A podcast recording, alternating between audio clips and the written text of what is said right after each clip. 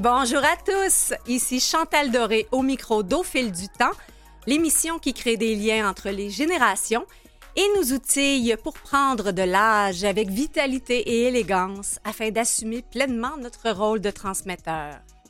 Nous recevons à nouveau aujourd'hui Serge Cabana, que vous avez particulièrement apprécié pour son livre Baby Boomerang. Depuis, Serge a publié le livre Qui me dira la vérité Complotisme, populisme et guerre culturelle, qui a reçu un prix littéraire accordé par la Société Saint-Jean-Baptiste pour la pertinence de ses réflexions sur les dérives de la raison à l'ère de la post-vérité et également pour la qualité de son écriture.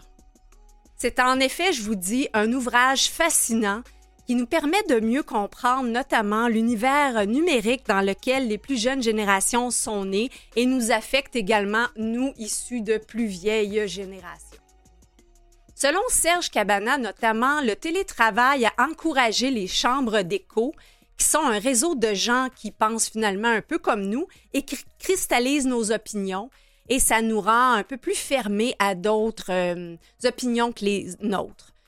Euh, on va évidemment parler de probablement de Trump pendant tout ça, de, fake news, euh, de l'assaut contre le Capitole, euh, de la démocratie, mais également du passage de la société post-industrielle à la société néo-renaissance. Parce que M. Cabana termine dans l'espoir et c'est ce que j'avais reconnu de lui, un bel espoir dans lequel on souhaite s'engager ici également à Au fil du temps. Nous recevons également Éric Simard pour sa dernière chronique qui portera sur l'importance de sortir de sa zone de confort pour assurer la longévité en santé. En terminant, j'accueillerai ma fidèle collaboratrice Catherine Bourderon, recherchiste au fil du temps depuis trois ans, qui nous livrera un poème de Félix Leclerc sur le temps qui passe. Car c'est également, chers auditeurs, notre dernière émission. Au fil du temps ne reviendra pas cet automne, Toutefois, il y a des centaines d'épisodes qui vous attendent et qui sont disponibles en ligne pendant au moins un an à canalem.vu et voix. Donc, continuez d'être avec nous et d'écouter euh, tous ces épisodes que vous avez peut-être euh, manqués. Cela aura été un immense privilège d'avoir été avec vous pendant trois ans, chers auditeurs, et je vous livrerai en finale dix leçons que j'ai apprises en animant cette émission. Alors allons-y pour ce dernier épisode avec un invité qui aura été marquant au fil du temps. Une courte pause et nous accueillons Serge Cabana.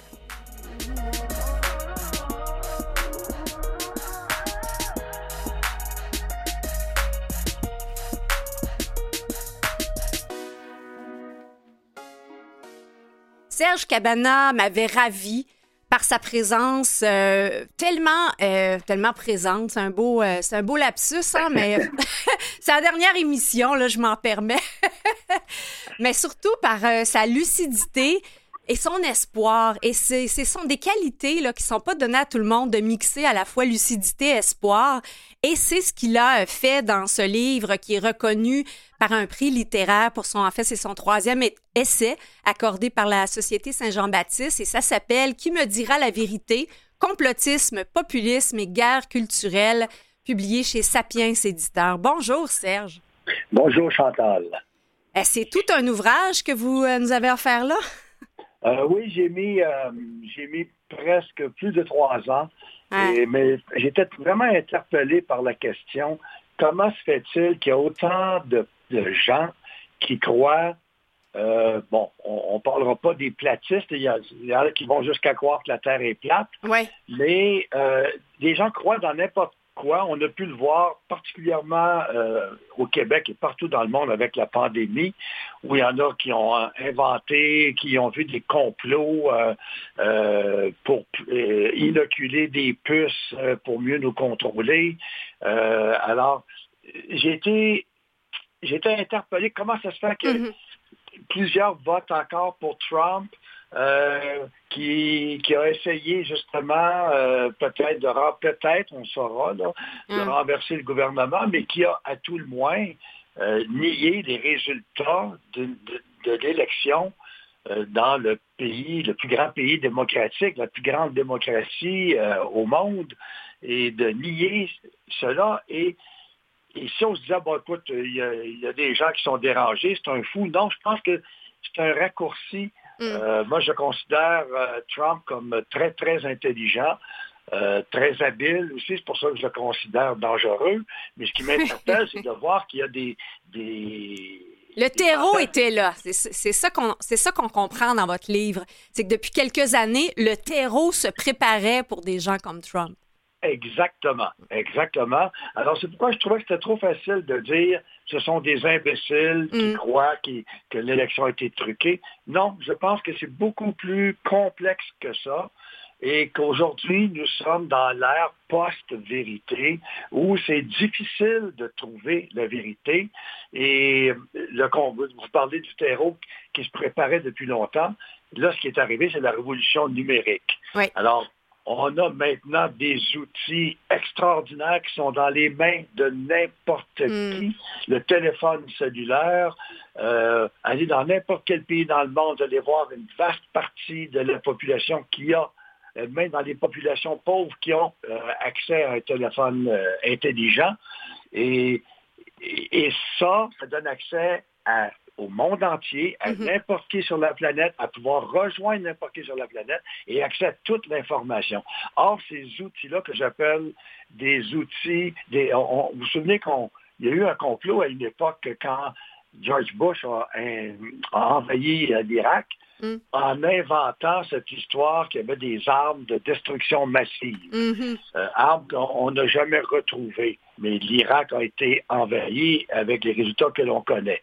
Mais moi, je parle aujourd'hui que nous, avons d'autres ADM, ce sont des armes de désinformation massive, les réseaux sociaux, Internet, les chambres d'écho, euh, l'intelligence artificielle qu'il y a derrière tout ça. Euh, ce qui fait que ces outils-là sont dans les mains de petits et de grands manipulateurs. Mm-hmm. Autant les grands lobbies industriels qui, qui manipulent, par exemple, les gouvernements pour qu'on maintienne encore le Roundup, le fameux glyphosate, l'herbicide le, plus, le pesticide le plus répandu sur la planète, et avec lequel on établit de plus en plus de liens avec certains types de cancers. Mm-hmm. il, y a, d'innombrables procès qui coûtent des millions et des millions de dollars présentement au moment où on se parle. Euh, alors, ces lobbies-là importants se servent de ces outils, mais aussi le petit nerd qui est dans son sous-sol, qui a 15 ans et qui sait manipuler, peut lancer des fausses nouvelles, euh, lancer, euh, ruiner des réputations en mm-hmm. quelques clics. Ben c'est ça. Vous, vous dites justement que ces fausses nouvelles-là menacent carrément nos démocraties. Oui, je suis euh, vraiment très inquiet. Mm-hmm. Je trouve que présentement, ça ne s'améliore pas. Euh, on, aurait pu penser que plus on aurait de technologie, euh, plus on aurait d'informations, plus ça De savoir, hein? oui, mais là, on s'aperçoit que trop d'informations tue l'information. Mm-hmm. il, faut, il faut pouvoir la, la processer, pardon, excusez-moi mm-hmm. l'anglicisme, il faut être capable de la gérer, de l'analyser, de la décortiquer, de la filtrer, cette information. Or, c'est un flot continu, c'est un flux continu, incessant. Euh, si vous entrez sur les réseaux sociaux, vous pouvez passer la journée sans trop vous en rendre compte, d'un site à l'autre, d'un lien à l'autre. Ça, ça gruge du temps et ça garde chacun dans sa bulle. Euh, je crains beaucoup l'effet bulle euh, qui est en train de se produire, qui a été accentué par la pandémie. La pandémie a fait qu'on a été dépendant plus que jamais de ces réseaux mhm. sociaux, d'Internet. On faisait. Et là, maintenant, on se retrouve avec le, télétravail qui devient une nouvelle façon. Euh, les gens restent de plus en plus chez eux, dans leur bulle. On fait des réunions à distance, on garde les films sur son écran, euh, les divertissements pareils. Euh, c'est ce que vous dites même que, le télétravail accentue, bon, on parlait de chambre d'écho, euh, de finalement, on pourrait dire un rassemblement de gens qui pensent comme nous. Donc, ça nous conforte dans certaines croyances qu'on a déjà. Oui, et le, le télétravail va contribuer, va renforcer cet isolement de chacun dans sa bulle, parce que tu, quand tu es chez toi, c'est toi qui décides. Mhm. Tu tu t'en vas voir tel lien, bon, tu vas décider si tu veux, mais tu n'es pas euh, sujet à rencontrer l'imprévu, comme quand tu t'en vas au bureau. Quand tu t'en vas au bureau, tu ne sais pas qui tu vas croiser mm-hmm. sur la rue. Tu ne sais pas quel collègue va peut-être te donner une information très pertinente qui va peut-être faire qu'il va devenir un complice et peut-être même un ami important. Euh, tout, tout cette, euh, cette orientation pour tout contrôler, euh, parfois, je regarde les gens sur la rue qui se promènent avec le casque vissé dans les oreilles mm-hmm. et qui passent la journée encore là dans leur, dans leur bulle, même s'ils sont en société. Exactement. On peut se promener en, foot et être complètement seul où on décide de ce qu'on écoute. Alors, on n'entend même pas les bruits ambiants, on n'entend pas les conversations, les diverses langues qui se parlent dans une même mm. rampe de métro. Et ça nous isole. Et cette isolation-là, sans parler de, de tout l'effet des fausses nouvelles sur lesquelles on pourrait s'attarder, mais cet effet d'isoler ne contribue pas au dialogue, ne contribue pas au débat. Et ça, c'est essentiel pour garder une démocratie vivante. Absolument. Euh, vous dites que euh, ce travail-là d'analyser, de donner de la perspective, de filtrer, on s'attendait que ce soit les médias qui le fassent avant. On se fiait sur les médias pour être informé. Ça, c'est ce que votre génération, la mienne, on a connu. Mais je pense aux plus jeunes maintenant ou qui ne suivent pas les médias traditionnels. Donc, ce travail-là de, filtrer, euh, ils ne sont pas nécessairement... Euh, euh, oui, vous avez bien raison. Mm. je crains, moi, il y a de plus en plus d'études qui sortent, qui montrent les effets néfastes et pervers de, de, passer beaucoup de temps sur les écrans. Et les jeunes en particulier sont particulièrement sujets. Ils passent beaucoup plus de temps sur ces écrans. Ils ne s'informent plus euh, aux, sources des médias mhm. traditionnels. Donc, ils deviennent susceptibles de, désinformation à leur insu et de pouvoir en toute euh, naïveté en, euh, croire des, des, trucs, des informations, des nouvelles, des événements qui sont présentés et qui sont présents et qui ont l'allure de et qui, qui est partagé par des amis. Alors ça prend euh, c'est, qui ont offert une crédibilité à l'information parce que ça vient justement de gens qui nous ressemblent. Exactement. Mm. Aldous Huxley disait dans le meilleur des mondes qu'un mensonge répété assez souvent, assez longtemps, devient une vérité. Alors, c'est très dangereux. Et là, on reste dans, son milieu, avec ses connaissances, avec ses mêmes réseaux sociaux et ça nous rend perméable, imperméable, pardon, à l'influence des autres.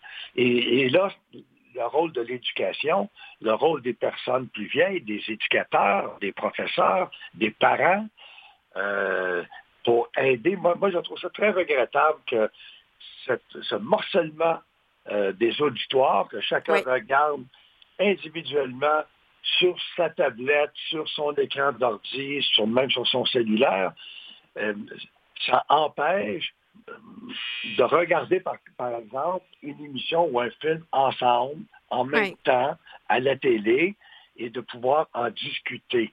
Cette discussion-là que moi j'ai eue toute, mon enfance, toute ma mm-hmm. jeunesse avec mes parents, euh, c'est en train de disparaître complètement.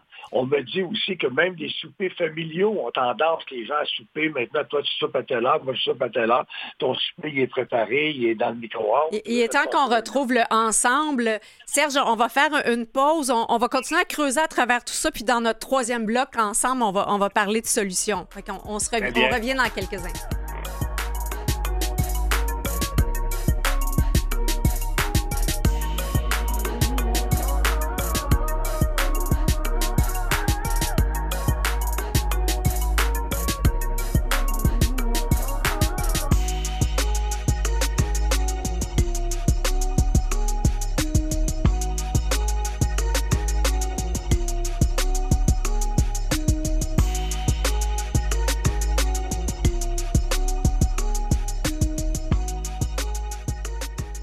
Retour avec Serge Cabana à Au fil du temps. On se demande qui me dira la vérité. Euh, Serge, euh, vous avez une, une, expression que vous dites dans le livre, l'infox. Donc, une contraction pour information toxique. Exactement. On, parle de quoi ici? Parce que faites même un lien euh, avec les neurosciences. Vous citez euh, Joël Monzé, qu'on a eu le plaisir d'avoir deux fois au fil du ah temps. Et il y a tout un lien avec les neurosciences qui est vraiment intéressant. Oui, parce qu'on ben justement, il y a des, études dont il parle, ce chercheur et d'autres, euh, qui ont démontré justement l'impact sur notre système neurologique euh, de, ce que l'on voit à l'écran. Euh, aujourd'hui, il y en a plusieurs maintenant qui établissent un, lien très direct entre le bouton pour cliquer sur j'aime au piston d'une seringue pour s'injecter une drogue. C'est quelque chose. Là, là l'effet toxique. Et euh, ce qui a été démontré, c'est que le j'aime, quand on clique sur j'aime et qu'on reçoit un j'aime, euh, ça, provoque une décharge de dopamine. Mm. Et la dopamine, c'est la drogue du plaisir. Mm. Mais contrairement à la sérotonine, l'effet est peu durable. Alors, on en veut toujours plus. Là, l'effet toxique, que plus qu'on a de gemmes, l'effet n'est pas durable, alors plus on en veut. Alors que quand c'est une décharge de sérotonine, c'est plutôt le bonheur, et ça, on peut y baigner beaucoup plus longtemps parce que c'est beaucoup plus profond. Donc, c'est très... Euh, donc, ça, démontre le côté addictif mm-hmm. de, ces, de ces instruments modernes, euh, Internet, des réseaux sociaux de toutes sortes. Et on, sait maintenant qu'avec l'intelligence artificielle, on, et c'était déjà commencé avec déjà Photoshop, à partir de Photoshop, on ne sait plus si les photos que l'on voit à l'écran sont des photos, ou bien qui peuvent être imprimées, sont des photos réelles ou truquées. Alors, notre rapport tout de suite à la réalité, au passé, mm-hmm. Et vient d'être perturbé de façon euh, gênante, de façon importante. Au moins, dans notre temps, c'était tellement mal fait que c'était sûr à y croire. tout à fait, tout à fait. C'était une tête découpée puis collée, qu'on pouvait voir le contour. Là, là, ça devient... Euh, à s'y méprendre. À s'y méprendre, on peut mettre la tête de quelqu'un sur le corps d'un autre puis lui faire dire n'importe quoi ou lui faire faire n'importe quoi. Vous parlez, Serge, de la révolution numérique comme un des éléments du terreau, mais aussi de la, vague populiste puis de la pensée postmoderne, où on, est vraiment dans un projet individuel qui est au détriment du collectif.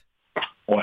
Ah oui, oui, je suis content que vous euh, touchiez ce point, parce qu'on en parle très peu euh, du postmodernisme. Mm. Parce que l'ère postmoderne aurait peut-être commencé vers 1980. Tout le monde ne s'entend pas là-dessus, mais à peu près. Et, mais on, a, on annonçait cette ère et, on a parlé de ça dès les années 30 avec certains philosophes qui mm. ont élaboré les fondements de ce qu'on appelle le constructivisme. Et aujourd'hui, euh, euh, tout le, phénomène des guerres culturelles qu'on appelle entre guillemets, le wokisme, est tributaire en bonne partie de cette pensée postmoderne qui dit à la base que rien n'est réel, tout est construit. Hmm. Et, donc, et, donc, la réalité, elle est façonnée même par les élites qui décident de définir les choses de manière à pouvoir assurer leur pouvoir et de pouvoir le conserver le plus longtemps possible. Alors aujourd'hui, un exemple très concret, on aboutit euh, qu'il y a une bonne partie de la population qui revendique que euh, la confusion entre le genre et le sexe. Mm-hmm. Alors que c'est deux choses distinctes. Euh, en science, on sait que le sexe, c'est immuable, c'est biologique. Une personne reçoit, a équipé d'un sexe à la naissance qui est homme ou femme, masculin ou féminin. Le genre, c'est psychologique. Comment la personne se sent. Et là, on peut admettre très facilement, et c'est prouvé aussi euh, médicalement, que certaines personnes, pour des raisons physiologiques et d'autres pour des raisons psychologiques, peuvent se sentir euh, euh, homme dans un corps de femme ou femme dans un corps d'homme. Mais c'est tout aussi, euh, les, nouvelles générations. Puis vous parlez de, guerre culturelle, puis de vous citez justement l'université qui est comme un peu le, quartier général de cette rectitude politique-là. Ah oui, tout ça, tout ça émane des études euh, spécialisées dans les universités américaines, mais maintenant aujourd'hui québécoises, canadiennes, européennes. Euh, où on a poussé à l'extrême ces études euh, l'étude sur le genre, entre autres, Mhm. sur le racisme aussi, euh, sur les, les études autochtones, et on en a fait des, euh, des dogmes. Au Oui. lieu- alors qu'à la base, c'était très bien. À la base, c'était la reconnaissance des différences et, et de Diversité, l'égalité. inclusion. Oui, Mhm. et c'est correct à la base. C'est vrai que tout le monde est égal, peu importe ta religion, peu importe ta race, peu importe ton orientation sexuelle. Ça, c'est fondamental. On, on ne touche pas à ça. Mais quand on érige ça en dogme, quand on dit que le sexe n'existe pas, mais là, on va contre la science. Là, là c'est carrément... Et là, on fait un dogme du fait que les gens peuvent choisir leur genre. Vous savez que c'est comme ça maintenant. hein. Vous Mhm. pouvez décider que vous êtes homme, puis euh, dans dans vos papiers officiels là, euh, pour le gouvernement du Québec, et euh, la fois d'après, euh, de décider du contraire sans aucun examen médical. Alors ça, ça met beaucoup d'arbitraire et ça ajoute à la confusion générale. mhm. D'accord. Il y a une image qui m'est venue moi, tout le long euh, en écrivant ce livre. C'est une image biblique, c'est la tour de Babel Oui. où, où tout le monde finit, et, et c'est ça qui risque d'arriver le présentement. Mhm. Tout le monde s'enferme dans sa bulle, parle son langage, que l'autre ne comprend pas parce qu'il est dans une autre bulle, et finalement, il essaie de, de- de monter une tour qui va aller toucher jusqu'au ciel, puis ils doivent l'abandonner parce que plus personne ne se comprend. Mais c'est ça, l'édifice démocratique demande qu'on soit capable, pour maintenir une démocratie, d'abord de se parler, de s'écouter, Mhm. d'être capable d'échanger, de se respecter. Et ça, c'est en train d'être bousillé complètement présentement. Regardez le niveau de langage qu'il y a sur les réseaux sociaux, comment on peut s'en- s'envoyer promener sans aucun égard. Les formules de respect ont disparu complètement. Le vous est devenu euh, archaïque. Alors, euh, Puis d'une certaine manière, on ne se respecte plus. Puis à l'inverse, euh, bon, on entend les termes comme trigger warning, safe space, cancel culture, où là, tout à coup, on est, on est titillé, on est dérangé par une, une série de petites remarques, alors qu'à euh, à l'autre opposé, on est constamment dans l'insulte. Et, et vous citez même la chaîne Disney qui a décidé de bannir certains films de sa section enfants au nom du racisme. Des films comme. Peter Pan, Aladdin, Les Aristochats, Dumbo. Exactement. Mm. Alors, vous voyez jusqu'où ça mène. Ouais. Ça, mène loin. C'est pour ça que c'est un phénomène, c'est pour ça que j'ai écrit ce livre-là, parce que pour moi, c'est un, signal d'alarme que je voulais lancer. Attention, là, c'est très dangereux ce qui se passe. Ça a l'air de rien, mais euh, moi, j'ai été euh, outré il y a la semaine dernière. Le gouvernement du Québec euh, qui a annulé le contrat d'un groupe qui voulait se réunir au, au Palais des Congrès de Québec, qui est un groupe anti-avortement. Mm. Parce qu'ils étaient anti-avortement, ils ont annulé le contrat pour qu'ils n'aient pas le droit de se réunir au Palais des Congrès. Euh, moi, je suis, euh, je suis pour l'avortement, je suis pro-choix, euh, mais je considère et je respecte les gens qui ont une autre opinion. Tu peux avoir une autre opinion pour toutes sortes de raisons, pour des raisons religieuses, des raisons politiques, des raisons biologiques, pour toutes sortes de raisons. Mhm. Et, et c'est très, j'ai trouvé ça très dangereux de voir. Et je- on est dans une véritable démocratie au Québec, on est chanceux, elle est très vivante, notre démocratie. Mais ça, c'est un comportement de régime totalitaire. Mm. Et, et il faut le dénoncer. Ça a été dénoncé d'ailleurs, heureusement. On a- ça montre qu'on est en démocratie. Il y a plusieurs Oui, qui l'ont dénoncé. a- parce que tout le monde était, c'est pas juste la CAQ, hein, tous les autres partis étaient d'accord. Et, c'est, et moi, cette, euh, euh, cette unanimité-là, par rapport à des valeurs, oui, c'est bien qu'on ait des valeurs, mais il faut être capable de respecter. Les valeurs, ça évolue tout le temps. Mais de toute façon, ces groupes-là qui se réunissent en vrai ou pas, ils vont se parler, justement. Vous parlez des réseaux sociaux. Ils se réunissent de toute façon. Comme, comme Oui. si on on n'avait plus, on n'avait plus de capacité, justement, de réagir face à une proposition et d'être capable de remettre les choses en, en- en- en- Oui. de les analyser, de réfléchir, de dire, OK, c'est une proposition, je vais le- la regarder.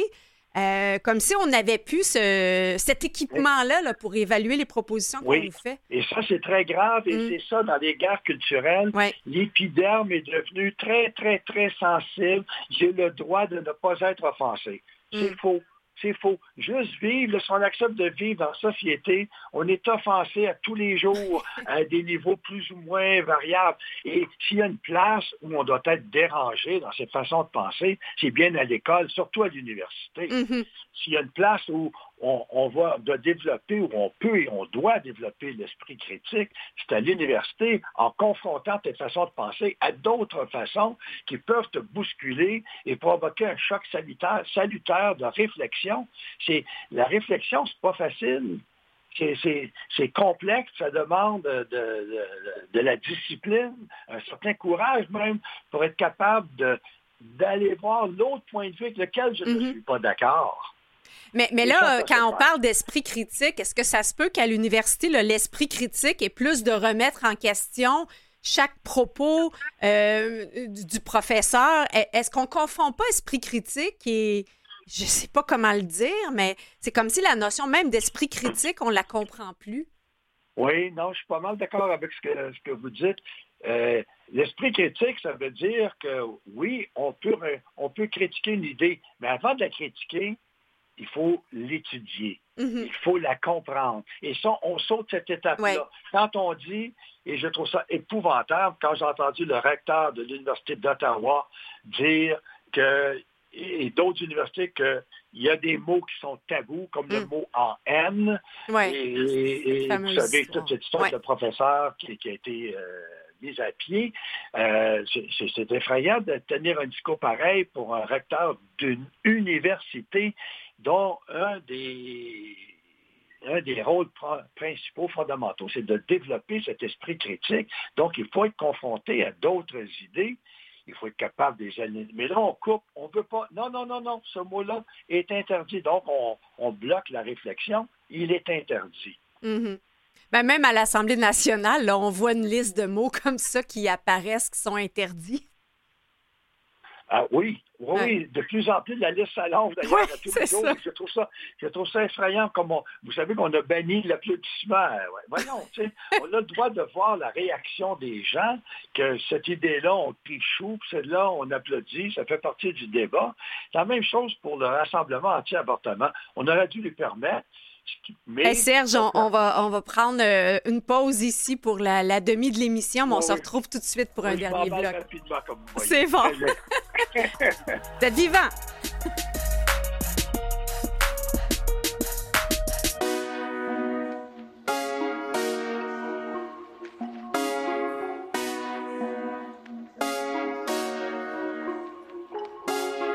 Ici Jeannette Bertrand.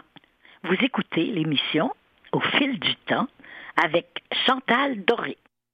De retour avec Serge Cabana pour un troisième bloc où on va essayer d'explorer est-ce qu'il y a des solutions à tout ça? Parce que je disais que vous êtes, un homme d'espoir et dans votre livre, vous parlez peut-être de, des créatifs culturels, vous parlez, vous avez un d'ailleurs vraiment intéressant qui nous amène de la société post-industrielle à la société néo-renaissance. Euh, vous parlez de l'importance de créer des liens, puis là, vous êtes vraiment dans mon sujet de prédilection. Alors, comment est-ce qu'on pourrait renverser la vapeur? Oui, parce qu'il faut garder espoir, parce que mm. je regarde euh, plusieurs jeunes, ils sont éco, ils sont anxieux. il y a eu des chiffres qui sont sortis euh, tout récemment pour montrer que le taux d'anxiété chez les jeunes et je veux pas, j'ai pas les chiffres par cœur, mais c'est beaucoup plus fort qu'à l'époque où moi j'étais jeune. Mhm. et, on parle entre autres d'éco-anxiété, et ils ont raison d'être anxieux, mais il faut, nous, les, les plus vieux, absolument cultiver l'espoir, parce que c'est le rôle des jeunes de se révolter. Mhm, le mhm. jour où, dans notre société, les, les, jeunes ne se révolteront pas, ne diront pas non, euh, ne s'opposeront pas à cette façon de faire, on aura un problème, parce qu'on sera sclérosé. Mais les jeunes ont besoin aussi de l'expérience des plus vieux pour être capables de faire le changement. Parce que le changement dont on parle, moi je pense que présentement, on s'en va euh, le pire. On s'en va vers le pire. La crise climatique, la guerre en Ukraine qui pourrait dégénérer, mm. la pandémie qui, nous a averti qu'on n'est pas à l'abri et que ça peut revenir. Ça, c'est sérieux et c'est planétaire. Mm-hmm. Il y a de quoi semer de l'anxiété. Mais maintenant, il faut avoir espoir. Moi, quand je vois des jeunes, quand j'entends des gens qui disent qu'ils ne veulent plus faire d'enfants euh, parce qu'ils ne croient plus dans l'avenir, ça me met à terre complètement. Il faut que les gens puissent se révolter, mais en gardant l'espoir de pouvoir changer les choses. Pour changer les choses, c'est à trois niveaux que ça se mhm. passe. Il faut qu'on soit capable de changer personnellement. Mais de changer sa façon de voir, penser que tout est relié, puis agir en conséquence. Et, mais seul, on ne peut pas changer. Alors, il faut qu'on soit nombreux, que des collectivités changent. Et troisièmement, il faut que le politique change parce que c'est un levier qui va, qui va mettre au pas la grande industrie, par exemple, pour... Parce que ça n'a pas d'allure, on le sait, là on le sait, le changement climatique, que si on ne change pas, on s'en va dans le mur. On le sait. Mais c'est dur, le politique. On, a, on, a, reçu tellement de gens euh, révolutionnaires et pionniers ici, puis si je prends juste dans le domaine de, de, la prévention en santé, qui nous amenaient des preuves concrètes à quel point l'investissement en santé euh, procurait euh, un retour sur investissement. Puis là, on, parlait économie, là, mais ils ne sont pas entendus. comment, on, comment on y arrive? Donc, c'est d'augmenter la masse critique de gens qui. qui des, des, créatifs culturels dont vous parlez? Oui, c'est ça. On s'en va, on s'en va dans le mur, mais il y a des bonnes nouvelles. La bonne nouvelle, c'est qu'on s'en le, le mur est. mais le mur se rapproche. La bonne nouvelle, justement, c'est que plus qu'on voit le mur se rapprocher, je regarde juste les feux de forêt mm. qui ont et, on a eu ici mal à respirer à Montréal, c'est encore pire à New York, hein, qui est beaucoup plus loin des feux. Ils ont été atteints. Et ça, et ça a sensibilisé du monde. Wow, les changements climatiques, c'est sérieux. Alors, plus que ça va mal, plus que des gens qui commencent à se réveiller. Deuxième point pour euh, avoir espoir, ce sont les fameux créatifs culturels. Une vaste étude, 100 000 personnes qui ont été sondées sur 13 ans. Ah, quand et, même. et on voit que ces gens-là sont dans le nouveau paradigme moi, je crois que le nouveau paradigme qui est en train d'émerger, le tableau dont vous parliez montre que présentement, on a un pied dans le vieux système, puis un pied dans le nouveau système qui est en train d'émerger. Ce serait quoi le, nouveau système de, néo-renaissance? Ben, euh, c'est des gens qui acceptent de plus en plus à la conscience planétaire, à la mm. conscience holistique. Avant, tout est relié, tout est intégré, tout est global. La conscience, la conscience séparée nous a mhm. beaucoup aidés. On s'est séparé de la nature pour mieux l'étudier, la comprendre, être capable de la contrôler. Mhm. On a on a fondé la civilisation, les cités modernes, toute la technologie. Bravo, merci la, job a été faite. Maintenant, il faut passer à l'autre paradigme, que tout est relié et que c'est faux de penser qu'on est distinct de la nature. On le voit, là, on l'a mal exploité, la mais là, on est pogné avec le changement climatique maintenant. Mm-hmm. Alors, cette conscience-là, que tout est relié et qui fait qu'on agit autrement, qu'on est plus solidaire, plus sensible à, à la détresse des autres, mais l'étude montrait qu'en 1960, dans les années 60, il y avait 5% de la population en Occident qui était convertie à ce, c'était les hippies en général, mm. qui étaient convertis à cette nouvelle vision du monde. Ah, ben là, on parlait de New Age, là. Eh, est-ce que c'est le même filon, mais... Euh, oui, oui. Les, hippies au New Age, euh, on parle de la même tendance, à cette ouverture que tout est relié et qu'on va agir en conséquence. Parce que là, on le voit concrètement, l'effet papillon, on le voit concrètement sur la planète, ce qui se passe. C'est... Oui, on le voit concrètement. Et la bonne nouvelle, c'est que les créatifs culturels étaient 5% des années 60, ils sont rendus maintenant 25-30% Et les chercheurs démontraient, euh, pointaient à ce moment-là qu'un des problèmes des créatifs culturels, c'est qu'ils ne savaient pas qu'ils étaient des créatifs culturels et surtout qu'ils ne savaient pas qu'ils étaient si nombreux. Mm-hmm. alors, alors, cette armée-là de gens qui pensent de nouvelles façons, que, que, tout est relié, qui agissent en conséquence, et commencent à être de plus en plus nombreux pour percevoir qu'ils ne sont pas seuls. Alors moi, j'ai beaucoup confiance dans euh, ces créatifs culturels qui sont en train d'émerger Et ce qui se passe présentement, j'aime, et je suis pas seul à penser comme ça, euh, qu'il s'agit d'une crise, on est en pleine crise présentement, mais que c'est une crise d'évolution. Mm-hmm. Et, j'aime rappeler qu'en chinois, le mot crise veut dire opportunité. Donc, Là, je vous parlerai, je vous partirai même pas sur qu'est-ce qui se passe avec la Chine, là, parce qu'on dit, on a dit qu'on était dans les solutions, mais euh, vous, parlez entre autres, bon, de la démocratie et autres, mais aussi de la, de la crowdocratie. Donc, donc, donc la, démocratie par la foule. Oui, c'est ça. Il y, a, il y, a, des chercheurs qui ont fait des études qui ont démontré que, que la foule est souvent que donner le pouvoir à une foule vont souvent prendre les meilleures décisions que donner ce pouvoir-là à un panel d'experts. Ah oui, hein? On a vu ça euh, dans, dans quel type de décision? Euh, peut-être qu'on pourrait trouver des, exemples très concrets. Euh, eux autres en citent un, mais qui ne vient pas de mémoire. Mais je pense qu'en politique, il y en a très souvent qu'on mm-hmm. euh, on, regarde présentement qu'est-ce qu'on vit dans le domaine de l'éducation.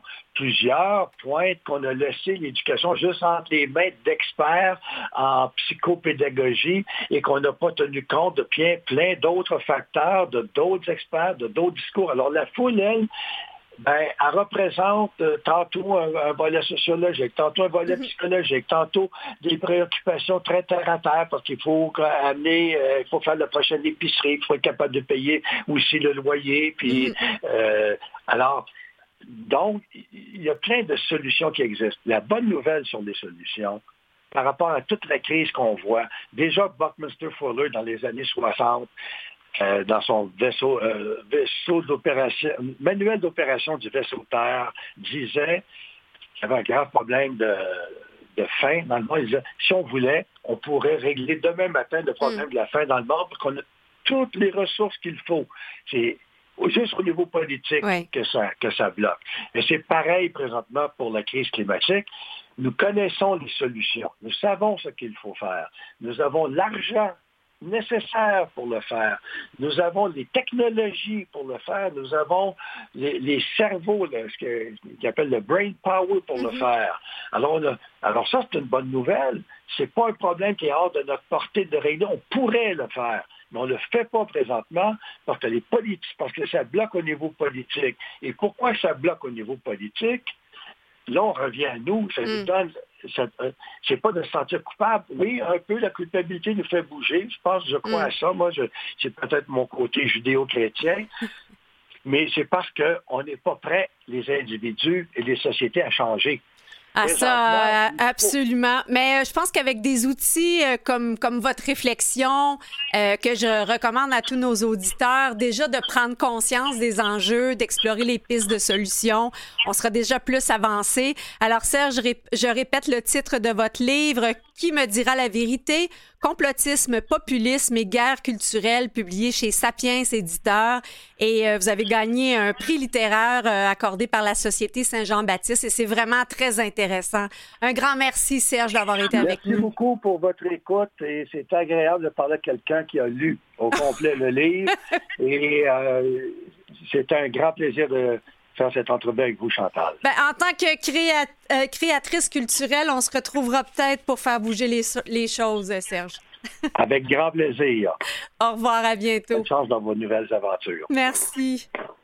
L'équipe d'Au fil du temps présente la chronique d'Éric Simard.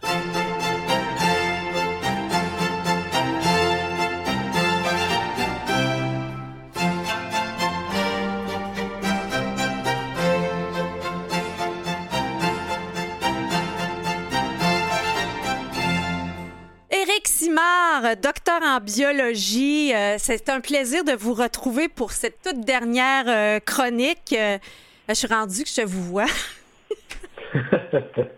oui, bonjour, bonjour. mélanger l'animatrice. chance, ça finit cette histoire-là. non, euh, sans blague, Eric, ça a été vraiment un grand plaisir euh, de t'avoir eu euh, avec nous pendant toutes ces chroniques. On a beaucoup appris grâce à toi, grâce à tes conseils. Et, là, pour cette dernière, tu veux, tu veux nous parler de l'importance de sortir de notre zone de confort pour la longévité en santé. Oui, oui, Chantal. En fait, C'est un, une façon de regrouper beaucoup de concepts et de mhm. conseils en lien avec la longévité, euh, en rendant ça relativement simple à comprendre, je crois, pour les gens. Mhm. Euh, ce qu'on entend, bon, par notre zone de confort, c'est bien sûr la loi du moindre effort. Là. Euh, mm. c'est toujours bien qu'on puisse apprécier de faire de l'activité physique parce que ça, ça augmente notre niveau de dopamine, ça nous donne un certain niveau de récompense, en fait. Euh, généralement, on, va être dans le confort de notre foyer, euh, très, euh, ça va être agréable de, relaxer, prendre du bon temps assis sur le sofa.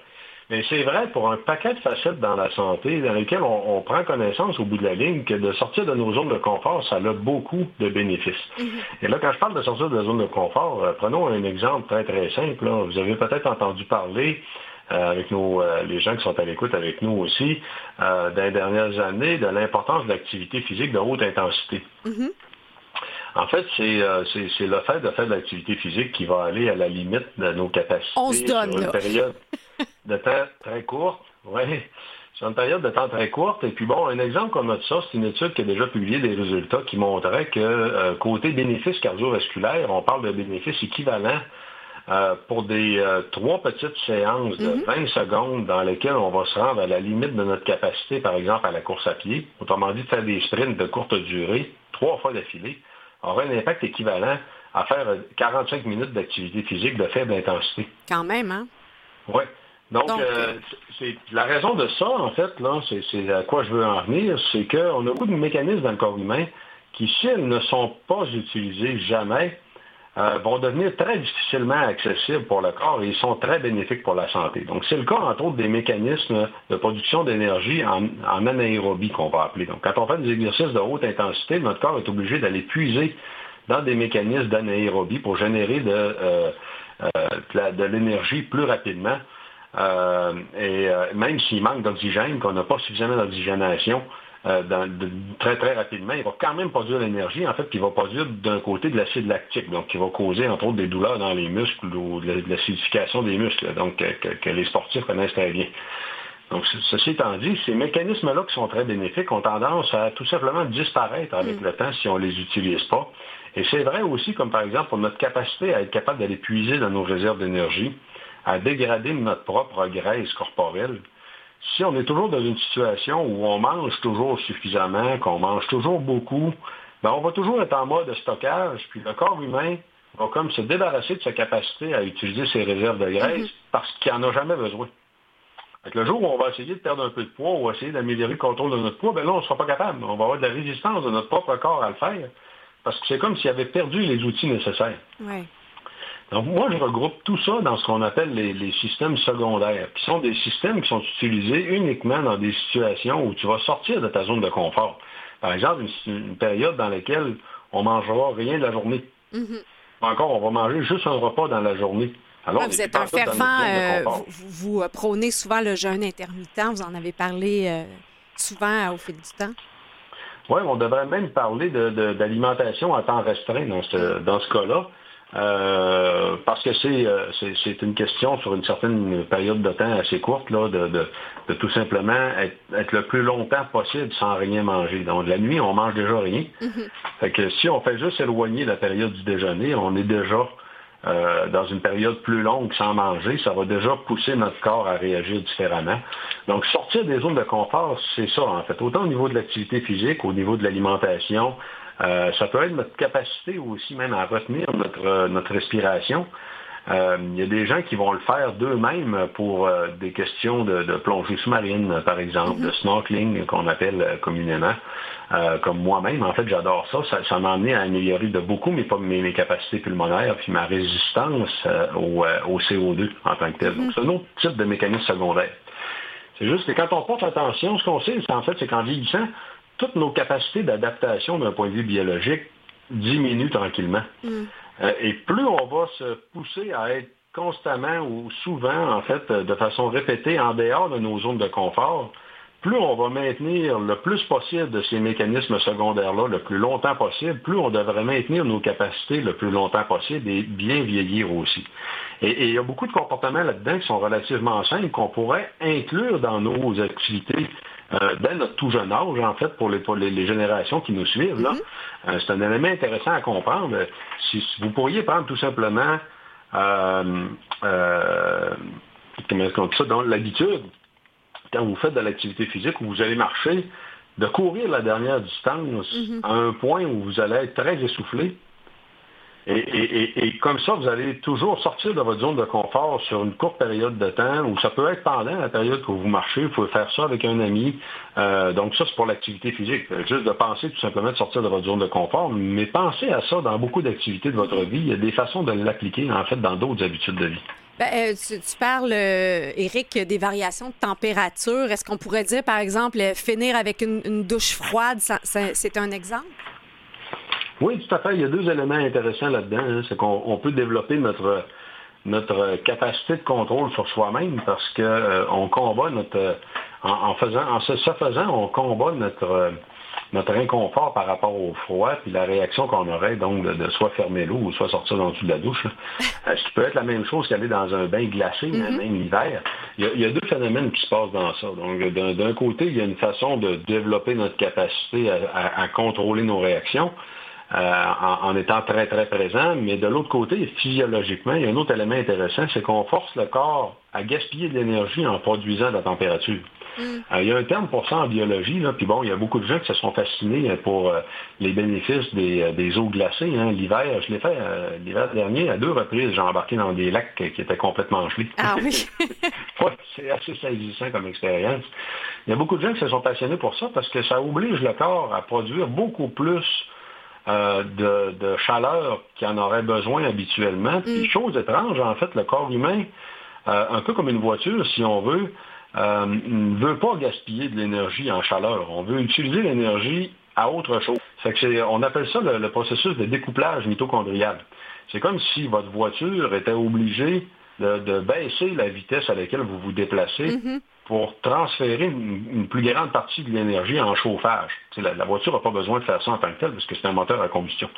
Mais d'un point de vue biologique, c'est un peu ça qui se passe. Puis ces mécanismes-là, le découplage mitochondrial est très, très bénéfique pour les mitochondries, pour d'autres processus cellulaires, et va amener aussi des bénéfices santé intéressants. Un autre exemple, peut-être, euh, Eric, un autre exemple euh, de comment on peut sortir de notre zone de confort? Oui, ben, il, y a la, il y a notre résistance au stress aussi, mm. euh, qui est un petit peu plus difficile à mettre en application. Ça, demande un peu plus des prises de conscience. Ça nous amène à mm-hmm. bien, euh, à bien gérer le stress. C'est un, peu, euh, un peu drôle, en fait, parce que la résistance au stress, c'est rare qu'on va volontairement s'imposer des stress dans notre vie. Mm-hmm. c'est juste qu'on peut, d'un côté, en prendre connaissance, le vivre. On peut, d'un côté, essayer de le fuir. Euh, encore là, la meilleure des, réactions qu'on devrait avoir toujours face au stress, euh, c'est de la vivre, justement. C'est pas d'essayer de fuir, de la nier ou de, l'enterrer quelque part. Euh, c'est de la fuir, c'est pas de la fuir, mais c'est de la vivre en tant que telle, puis c'est de prendre connaissance que c'est notre cerveau qui génère la réponse au stress, parce que c'est nous autres mêmes, à toutes les fois, qui considérons quelque chose comme étant stressant ou non. Fait que les gens qui vivent du stress de façon euh, courante, comment je dirais ça, un exemple que je pourrais vous donner peut-être, euh, probablement que nous autres, si on allait faire un, petit, une, petite, balade dans la jungle, en fait, puis qu'on croisait un lion, là, mm. euh, que, que net sec, on ne serait même pas capable de réagir. En fait, probablement qu'on on figerait sur place. Mm-hmm. surtout le son que ça fait quand il rugissent, c'est carrément, c'est déconcertant. Pourtant, probablement qu'on prendrait quelqu'un qui est habitué, mhm. en fait, euh, d'en voir, qui est habitué d'en croiser, d'en vivre. Lui, il serait très calme, il réagirait de façon très Donc, à force d'être exposé, c'est une ben, manière de... C'est exactement ça. Il a appris à gérer le stress, il s'est désensibilisé. Euh, à force de sortir de sa zone de confort, il a développé des mécanismes. Autrement dit, les mécanismes qu'on peut développer dans des situations qui nous mènent euh, à, nous dépasser, il y en a des, des psychologiques, il y en a des physiologiques. Mm. Euh, donc, ce que je parlais tantôt des zones de confort, c'est les zones de confort psychologiques nous aident aussi à évoluer et à nous développer.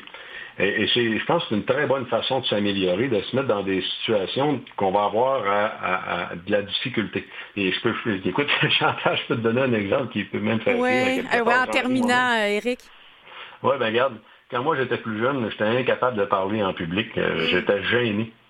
Tu peux-tu t'imaginer? T'es repris euh, en masse, oui. On peut dire, mesdames et messieurs, qu'Éric Simard est sorti de sa zone de confort parce qu'il est très actif sur les réseaux sociaux. Vous pouvez le suivre, voir toutes les conférences qu'il donne. C'est vraiment très instructif. Euh, merci d'avoir été avec nous euh, depuis la dernière année au fil du temps. ce sont des, des beaux conseils que je mets en pratique. Ça a été un grand plaisir, Chantal, mais vraiment un très grand plaisir. Merci à toi. Merci. Au revoir, Éric. Au revoir.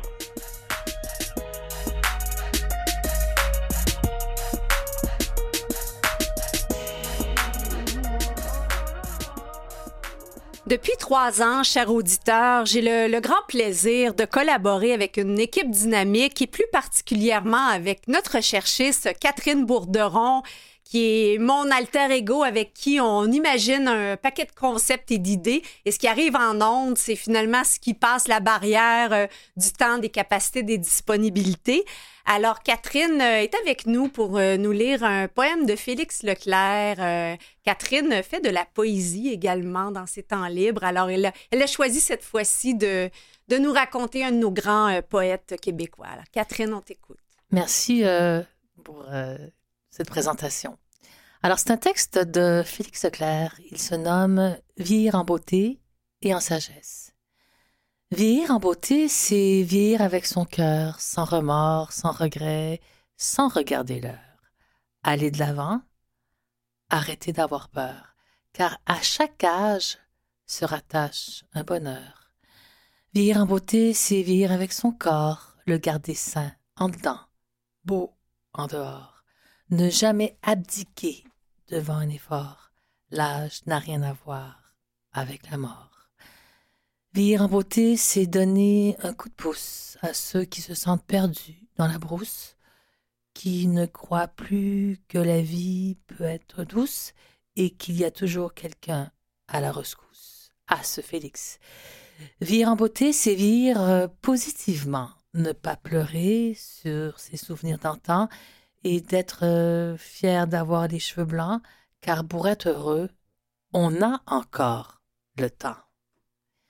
Vivre en beauté, c'est vivre avec amour, savoir donner sans rien attendre en retour, car où que l'on soit à l'aube du jour, il y a quelqu'un à qui dire bonjour.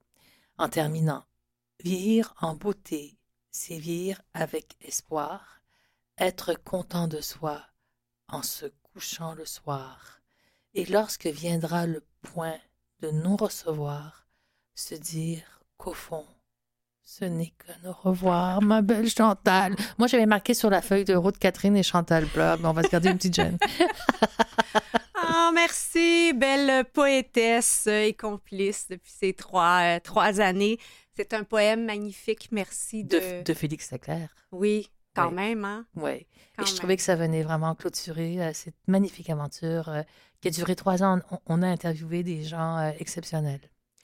Tellement. Et je, voulais vous faire un petit, un petit portrait, en fait, dix leçons de vie que je retiens de certains de nos inspirants invités. Puis ça a été difficile à faire, mais allons-y. Alors, de Boucard Diouf, notre invité spécial de la centième émission, je retiens l'importance d'honorer nos ancêtres et de reconnaître la lignée de laquelle on vient. De Nicole Bordelot, que nous avons eu le plaisir de recevoir deux fois, j'ai réalisé qu'on n'avait pas besoin de souffrir d'avoir souffert et d'accepter l'impermanence des choses. De France Castel, on retient de reconnaître son ombre et de faire la paix avec ce qu'on est. De François Morancy, dont les parents sont décédés de démence et d'Alzheimer, il est devenu clair que tout ce qui est bon pour le corps est bon pour le cerveau. De Louise Portal, l'importance de ne faire entrer dans sa vie que ceux qui ont des fleurs à planter et de cultiver notre solitude essentielle. De David Goudreau, prendre soin de sa santé mentale est une responsabilité qui nous appartient à tous afin d'améliorer nos relations avec les autres, qui sont l'un des facteurs les plus importants pour bien vieillir. De Robert Lalonde, l'importance de s'engager dans sa communauté, d'y créer des liens. De Louis-Paul Allard, la nature est à la fois un facteur de prévention extraordinaire, un médicament et une responsabilité pour les futures générations. De Kim Thuy, j'ai compris que les épreuves sont un tremplin vers une meilleure version de nous et que si on n'est pas d'accord avec une ancienne version de nous-mêmes, ben, ça veut dire qu'heureusement, on a évolué. Et numéro 10, bien sûr, Jeannette Bertrand, dont la voix nous a accompagnés pendant plusieurs émissions. Je retiens l'importance de demeurer toujours actif et de contribuer et semer pour les prochaines générations. Alors, je, tiens à vous euh, remercier, chers auditeurs. Il y a eu tout plein de médecins révolutionnaires, d'experts qui sont venus nous aider à prendre de l'âge avec grâce et vitalité, des représentants d'OSBL et d'entreprises qui nous ont accompagnés dans les différents volets du, du vieillissement. Il y a eu des personnes âgées inspirantes, des jeunes inspirants. Merci à nos chroniqueurs. Euh, je tiens à vous dire que oui, c'est un, c'est un au revoir. J'honore ce passage, je me prépare pour un nouveau cycle. Et vous allez me retrouver cet automne au micro d'Au fil du temps dans une série de balados avec des spécialistes de l'équité, de la diversité et de l'inclusion.